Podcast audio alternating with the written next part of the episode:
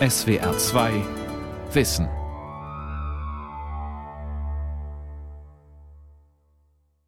Mit dem Thema Die Biografie in den Neuronen, das Ich und sein Gedächtnis am Mikrofon Ralf Kaspari. Wir sind das, was die Erinnerung für uns bereithält. Unser Ich setzt sich zusammen aus unzähligen Erinnerungssplittern, mit deren Hilfe wir uns immer wieder aufs Neue erzählen, was unsere Identität eigentlich ausmacht. Dabei funktioniert das Gedächtnis nicht wie eine Schublade, in der Vergangenheit einfach aufbewahrt wird. Es funktioniert auch nicht wie ein Datenspeicher. Das zeigen viele neue Ergebnisse der Hirnforschung. Einige davon stellt jetzt Martin Korte vor, Professor für Neurobiologie an der TU Braunschweig. Sein Vortrag beginnt mit einer Erinnerung aus seiner Kindheit.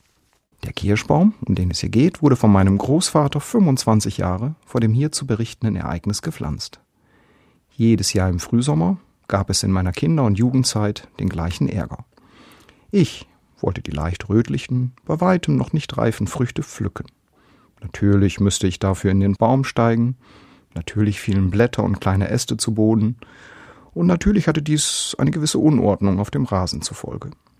Jedes Mal gab es großes Gezeter von Seiten meines Großvaters, der aus Angst um seinen Enkel, in Fürsorge um den Baum und Erinnerung daran, dass dieser Baum eines seiner wenigen verbliebenen Besitztümer war, diesen vorzeitigen Kirschenraub unterbinden wollte.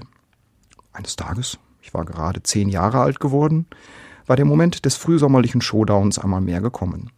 Meine Eltern waren außer Haus, auch meine drei Geschwister schienen sich nicht auf dem Grundstück aufzuhalten, zumindest in meiner Erinnerung habe ich daran nichts abgespeichert. Die Obhut oblag also allein meinem Opa.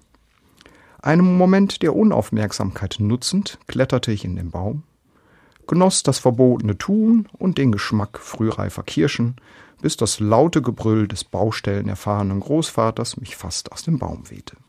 Damit des Ärgers nicht genug. Er drohte eine Anzeige des Vorgangs bei den Eltern an, die ob der Empfindlichkeit des Opas ein Erklettern des Baumes streng verboten hatten. Ich verließ den Baum, resignierte aber keineswegs. Als mein Opa kurze Zeit später in seinen Hühnerstall ging, wurde er flugs von dem kleinen Martin dort eingesperrt, die Tür von außen verschlossen, der Schlüssel weggeschleudert und der Kirschbaum unter lautem, aber ohnmächtigem Gebrüll des Opas wieder bestiegen. Dies schützte vor Strafe nicht, füllte aber den Bauch und erzeugte ein Gefühl von Gerechtigkeit in mir. Bis die Eltern heimkamen. Der Großvater wurde aus seinem Hühnergefängnis befreit. Ich musste an diesem Abend sehr früh ins Bett. Tags drauf habe ich mich natürlich bei meinem Opa anständig entschuldigt und eigentümlicherweise hat er mir diesen Vorfall nie vorgehalten. Diese Geschichte aus meiner Kindheit ist mir im Laufe meines Lebens oft durch den Kopf gegangen. Zum einen als Beleg für eine Ungerechtigkeit, die mir widerfahren ist. Warum sollte man die leckeren Kirschen nicht essen dürfen? Zum anderen aber bestärkte sie mein Selbstbild als jemand, der sich auch gerne mal gegen Autoritäten auflehnt und seinen eigenen Weg geht. Und doch beschlich mich jedes Mal, wenn ich an diese Geschichte dachte, ein gewisses Unwohlsein. Denn ich hatte immer ein gutes Verhältnis zu meinem Großvater, der mir vom Lesen der Uhr bis zum richtigen Hinfallen, mit Abrollen und alles, was dazugehört, viel beigebracht hat. Und da erschien es mir im Nachhinein etwas despektierlich, ihn in einen Hühnerstall eingesperrt zu haben. Und während ich Ihnen dies erzähle, bin ich vor allem verwundert über die menschliche Fähigkeit, eine Zeitreise in die eigene Kindheit vollzuführen. Es ist ein Prozess, bei dem einiges an Faktenwissen aktiviert werden muss. Also wann und wo und wie habe ich die Kirschbaumgeschichte erlebt? Und zugleich ruft er ein Gefühl aus längst vergangener Zeit wach bis dahin, dass mir sogar der Geruch von Sommer und der Geschmack frühreifer Kirschen in den Sinn kommen. Aber aktiviert dieser Abruf eine Erinnerung? Bin ich mir wirklich sicher, dass all das so abgelaufen ist, wie ich es erinnere? Professor Daniel Schakter an der Harvard University hat das mal so zusammengefasst. Die Vorstellung, dass es eine eins zu eins Beziehung zwischen einer Information gibt, die irgendwo in unserem Gehirn eingespeichert ist, und der bewussten Erfahrung einer Erinnerung, die sich aus der Aktivierung dieser Information ergibt, ist so unmittelbar einleuchtend, dass es fast töricht erscheint, sie in Frage zu stellen. Darauf kommen wir gleich noch zurück. Zunächst mal kann man festhalten, dass wenn man das Gehirn beobachtet in seinem Aktivitätsmuster, wenn wir eine autobiografische Erinnerung haben, tatsächlich ganz spezifische Gehirnareale aktiviert werden, die nur dann aktiv sind, wenn wir uns als Handelnde in einer Episode erleben.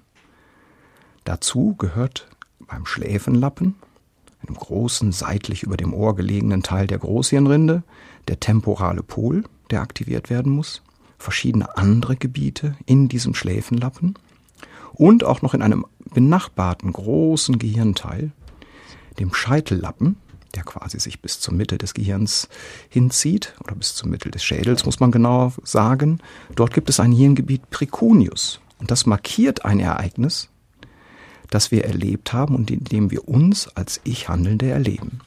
Das heißt, tatsächlich haben autobiografische Erinnerungen ein ganz spezifisches Gehirnmuster zur Folge, was, wenn Menschen Episoden berichten, man tatsächlich feststellen kann, ob sie über etwas reden, was sie gehört haben, oder ob sie selber als Handelnde sich in einer Situation beziehen. Zu diesen Gehirnregionen, die hierbei sowohl beim Abspeichern wie auch beim Abruf dieser Informationen notwendig sind, gehört auch der Hippocampus. Eine daumengroße Struktur, in diesem Fall unterhalb des Schläfenlappens gelegen, die man auch als Seepferdchen übersetzen kann, ist ein wichtiger Dirigent und Koordinator unseres bewussten autobiografischen Gedächtnisses und zusätzlich auch des Faktengedächtnisses. Dieser Hippocampus muss also aktiv sein und entscheidet auch aktiv mit, welche Informationen in der Großhirnrinde wo abgelegt werden. Es ist aber auch ein ganz wichtiges Gehirnareal, um diese Informationen aus der Großhirnrinde wieder abrufen zu können. Und es ist darüber hinaus auch ein Gehirnareal, was intensiv untersucht wird, um auch herauszufinden, wie Nervenzellen es eigentlich schaffen, autobiografische Erinnerungen, aber auch alle anderen Arten von Erinnerungen abspeichern zu können.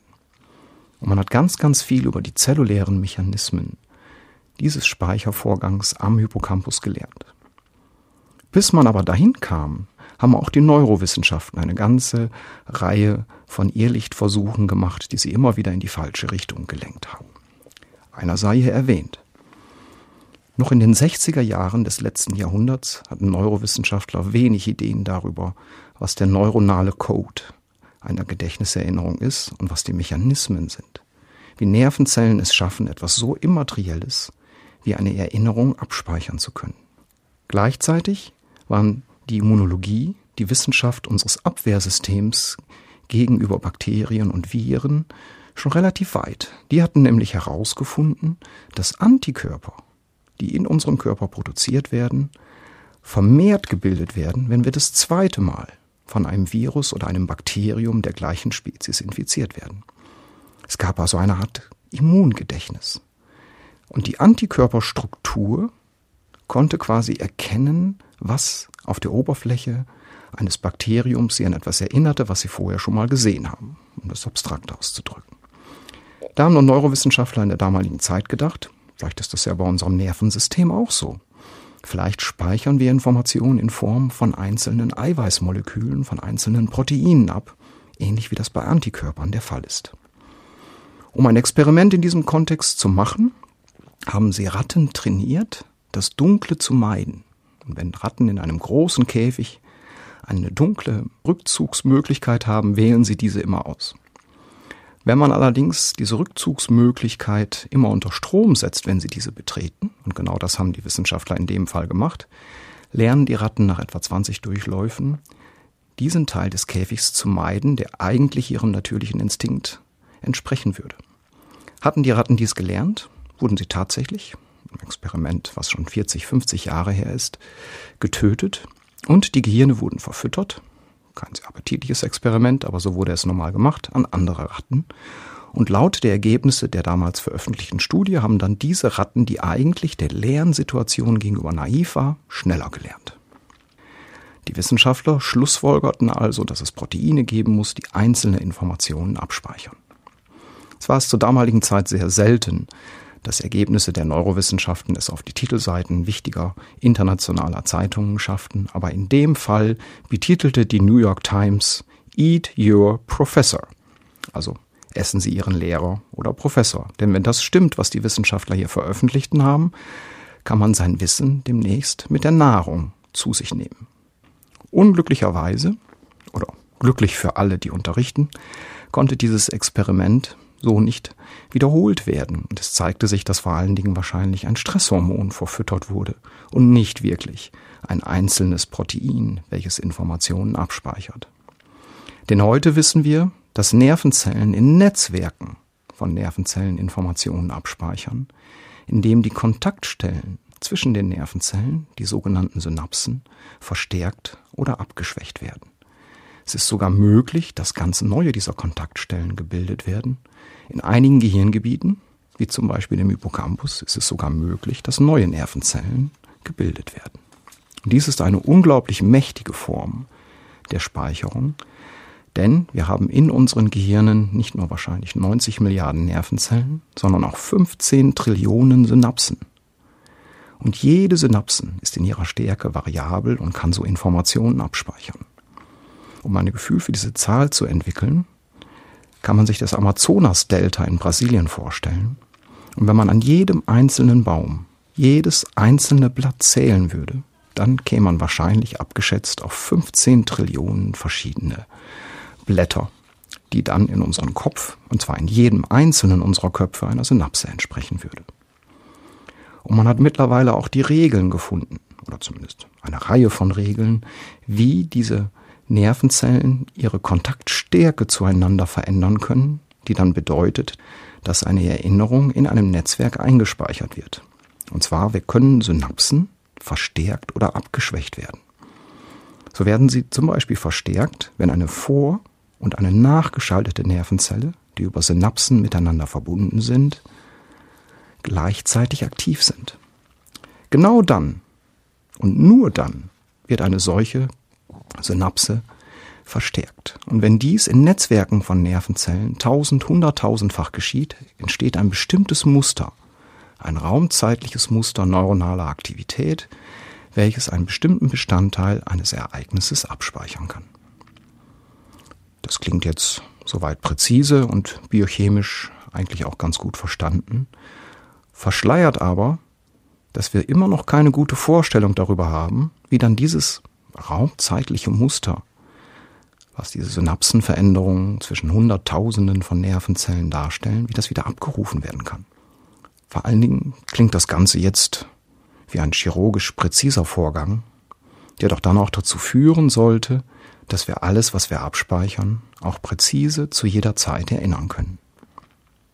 Nun, zum einen wissen wir aus Prüfungen, dass dies nicht der Fall ist. Wir sind nicht immer präzise in dem, was wir abrufen können und wann wir es abrufen können. Und darüber hinaus haben auch eine ganze Reihe von Experimenten gezeigt, und auch Zeugenaussagen vor Gericht haben dies belegt, dass unsere autobiografischen Erinnerungen, die wir für echt halten, durchaus fehleranfällig sind. Wir können uns bei Gesichtern täuschen, bei Namen täuschen. Wir können Dinge in die falsche Zeit hinein datieren. Ja, es ist sogar möglich, uns falsche Erinnerungen einzupflanzen. In einem dieser Experimente, man sehr gut unter Laborbedingungen reproduzieren, also wiederholen kann, werden Fotos von Personen gezeigt, die entweder freundlich oder unfreundlich aussah und denen freundliche oder unfreundlich klingende Stimmen mit dazu eingespielt wurden. Und die Versuchsteilnehmer sollten sich jetzt die Stimmen, freundlich, unfreundlich, mit den Gesichtern merken. Einige Zeit später wurden die Probanden aufgefordert, sich zu erinnern, ob in dem Moment, in dem sie ein bestimmtes Foto gesehen hatte, eine freundliche oder eine unfreundliche Stimme erklungen war. Und in etwa ein Drittel der Fällen waren die Leute sich ganz sicher, dass zu einem freundlichen Gesicht auch eine freundliche Stimme erschienen ist oder zu einem unfreundlichen eine unfreundliche Stimme. Es stimmte nur leider eben nicht, sondern war nur eine Wahrscheinlichkeitseinnahme des Gehirns. Und das Besondere der Situation ist nicht, dass die Probanden sich hier geirrt haben, sondern dass ihre Erinnerung ihnen vollkommen echt vorkam. Was einen dann vor das Problem bringt, wann können wir unseren Erinnerungen trauen, wann ihnen misstrauen. Das heißt, unsere Erinnerungen werden nicht abgerufen, wie man eine DVD abspielt, die immer wieder gleich abläuft. Genau genommen reisen unsere Erinnerungen ein Leben lang in unserem Gehirn mit.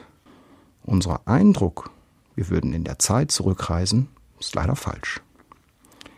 Erinnerungsspuren werden ständig von Kopien überschrieben, die durch das Wiedererleben und Wiedererzählen dieser Erinnerung entstehen. Und durch das Zurückdenken an die erste Erinnerung wird dabei ein bemerkenswerter Kontakt in den neurologischen Schaltkreisen des Gedächtnisses geschlossen. Das Älteste wird kurzfristig zum Neuesten, das Erste zum Letzten. Und Erinnerungen kommen erst in dem Moment zustande, in dem wir erinnern, weil das Gehirn quasi rekonstruiert aus ganz verschiedenen Teilen des Gehirns, wie aller Wahrscheinlichkeit nach ein bestimmtes Erlebnis stattgefunden hat. Und es kommt dabei noch hinzu, dass wir nicht das eigentliche Ereignis erinnern, sondern genau genommen den letzten Abruf. Denn immer wenn wir eine Erinnerung abrufen, wird diese erneut abgespeichert. Und das, was wir dann das nächste Mal erinnern, ist das, was wir als letztes abgespeichert haben. Sodass aktuelle Informationen, auch aktuelle Gefühlslagen, sich immer auch einschleichen können in unsere ursprünglichen Erinnerungen, die dadurch in den meisten Fällen nicht komplett neu, falsch oder komplett umgeschrieben werden, aber doch in kleinen Nuancen sich eben verändern können, sodass Menschen im Laufe ihres Lebens, wenn sie zum Beispiel ihre politischen Auffassungen von der rebellischen Jugend zu einem eher konservativen mit 50-Jährigen verändert haben, wir beginnen auch unsere Jugenderinnerungen langsam, aber gemächlich in die Richtung dessen abzuändern, was wir heute glauben. Tatsächlich können sich auch im Nachhinein unsere Erinnerungen noch verändern.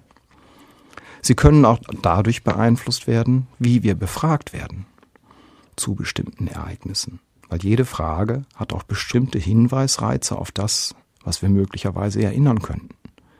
Ein riesiges Problem in Gerichtsverhandlungen.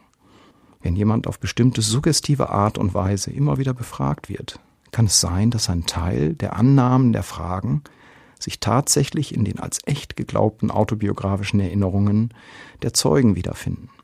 Und je jünger Zeugen sind, umso eher sind sie auch anfällig für diese Art der Befragung.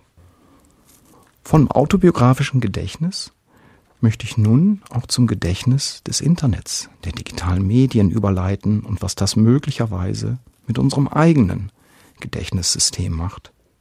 Wenn wir in diesem Überfluss an Informationen die Orientierung verlieren, kann es sein, dass wir nicht besser informiert sind, sondern sogar schlechter.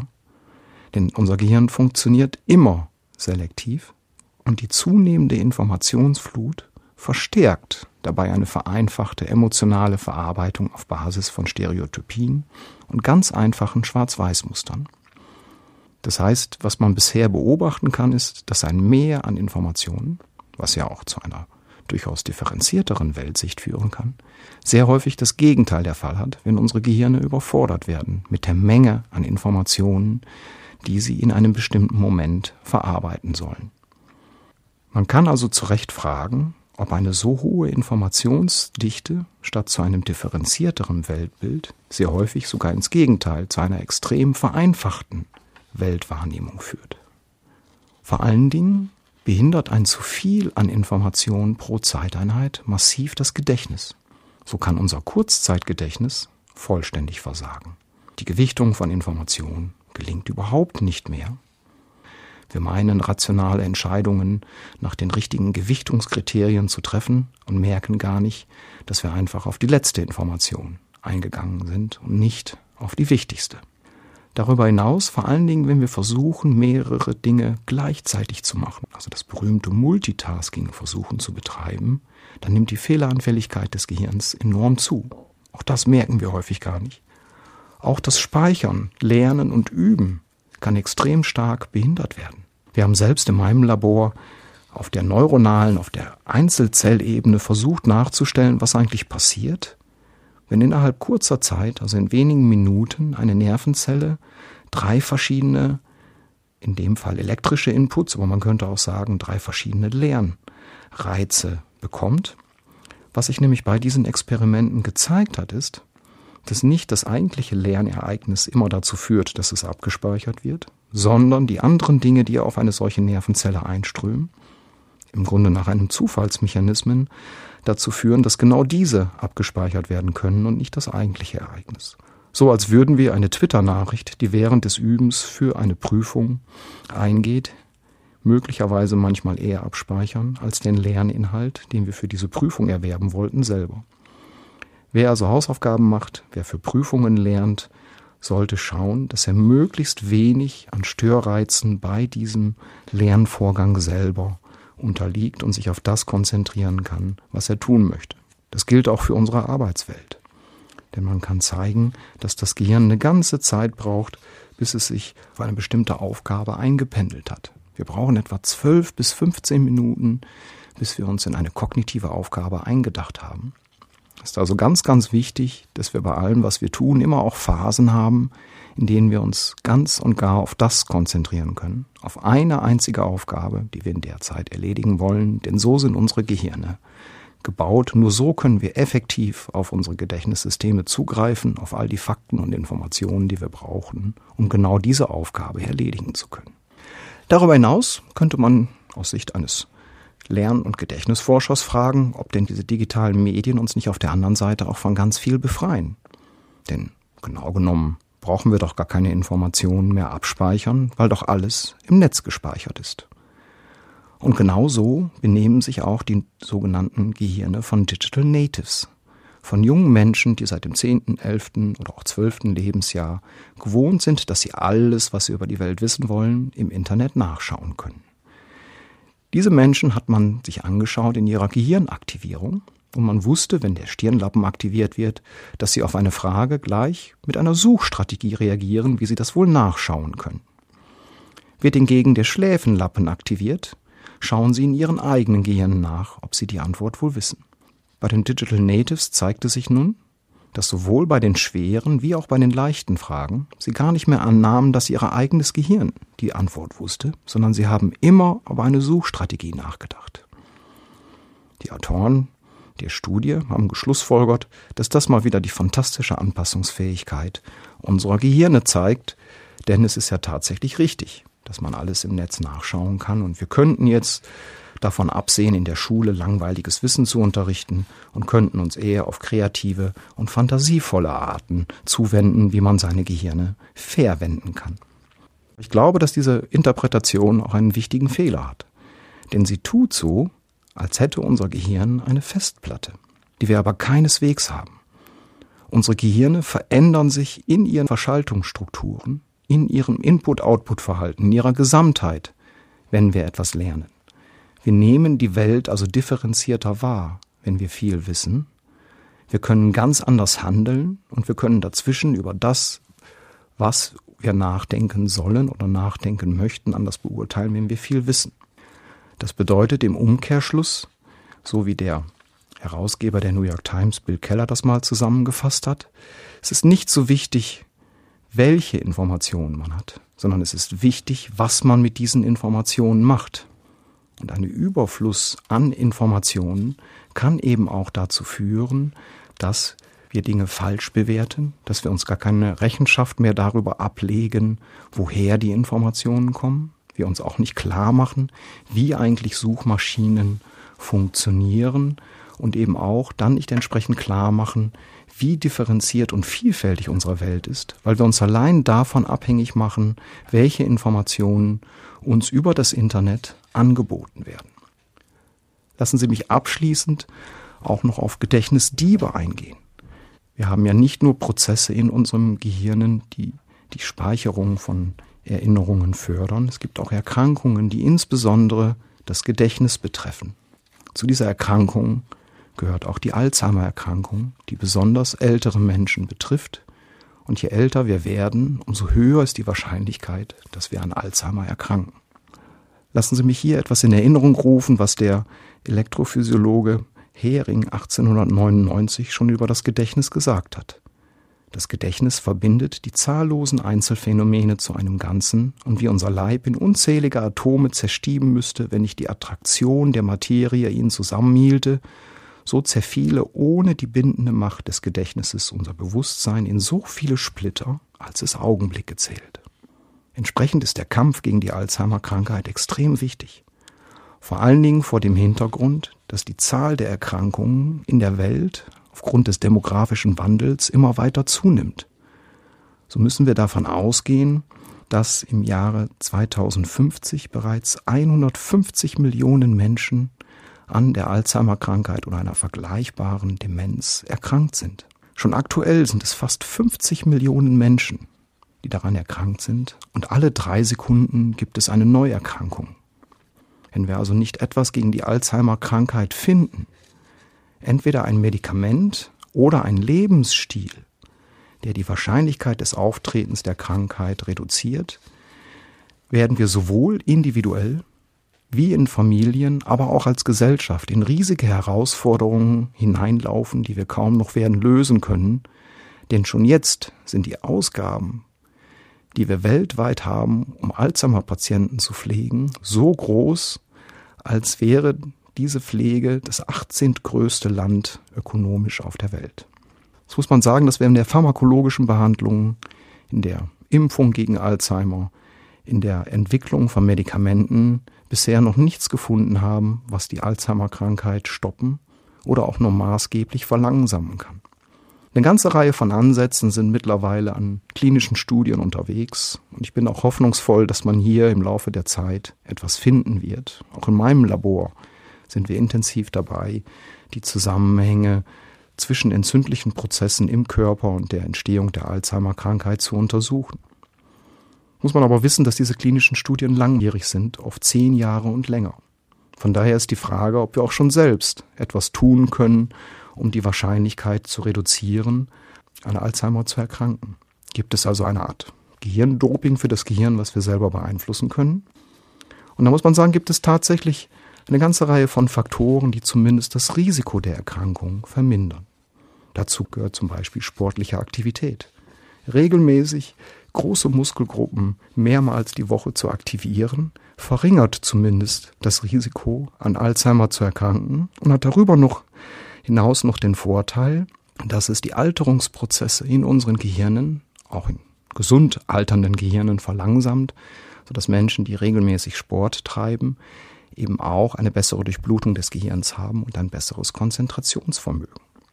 Auch Menschen, die ein Leben lang bereit sind, Neues zu lernen und sich neuen Herausforderungen zu stellen, erkranken später an Alzheimer, manchmal auch gar nicht.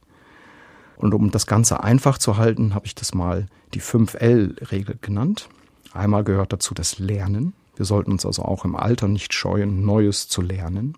Dazu gehört auch das Laufen für körperliche Aktivität. Dann das Lieben, damit gemeint sind soziale Interaktionen, soziale Aktivitäten, die für das Gehirn eine Riesenherausforderung sind, weil nicht nur Sprachzentren hierbei beteiligt sind, sondern eben auch Gedächtniszentren. Man muss, wenn man mit anderen Menschen interagiert, sich konzentrieren, man muss sich bewegen. Es kommt also ganz viel zusammen, was dem Gehirn gut tut, denn man muss sagen, eine Nervenzelle lebt umso länger, je mehr sie beansprucht wird.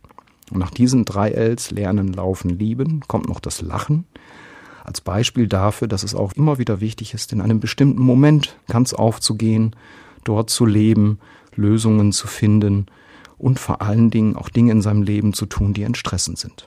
Und als letztes steht noch der Lachs für eine gesunde Ernährung, denn man sollte als Faustregel darauf achten, dass ein Fisch fettreich ist und das Fleisch, was man zu sich nimmt, fettarm. Und vor allen Dingen sollte man darauf achten, Übergewicht zu meiden, denn eins der größten Risikofaktoren neben zu geringer Bewegung, zu wenig Sport ist tatsächlich Übergewicht.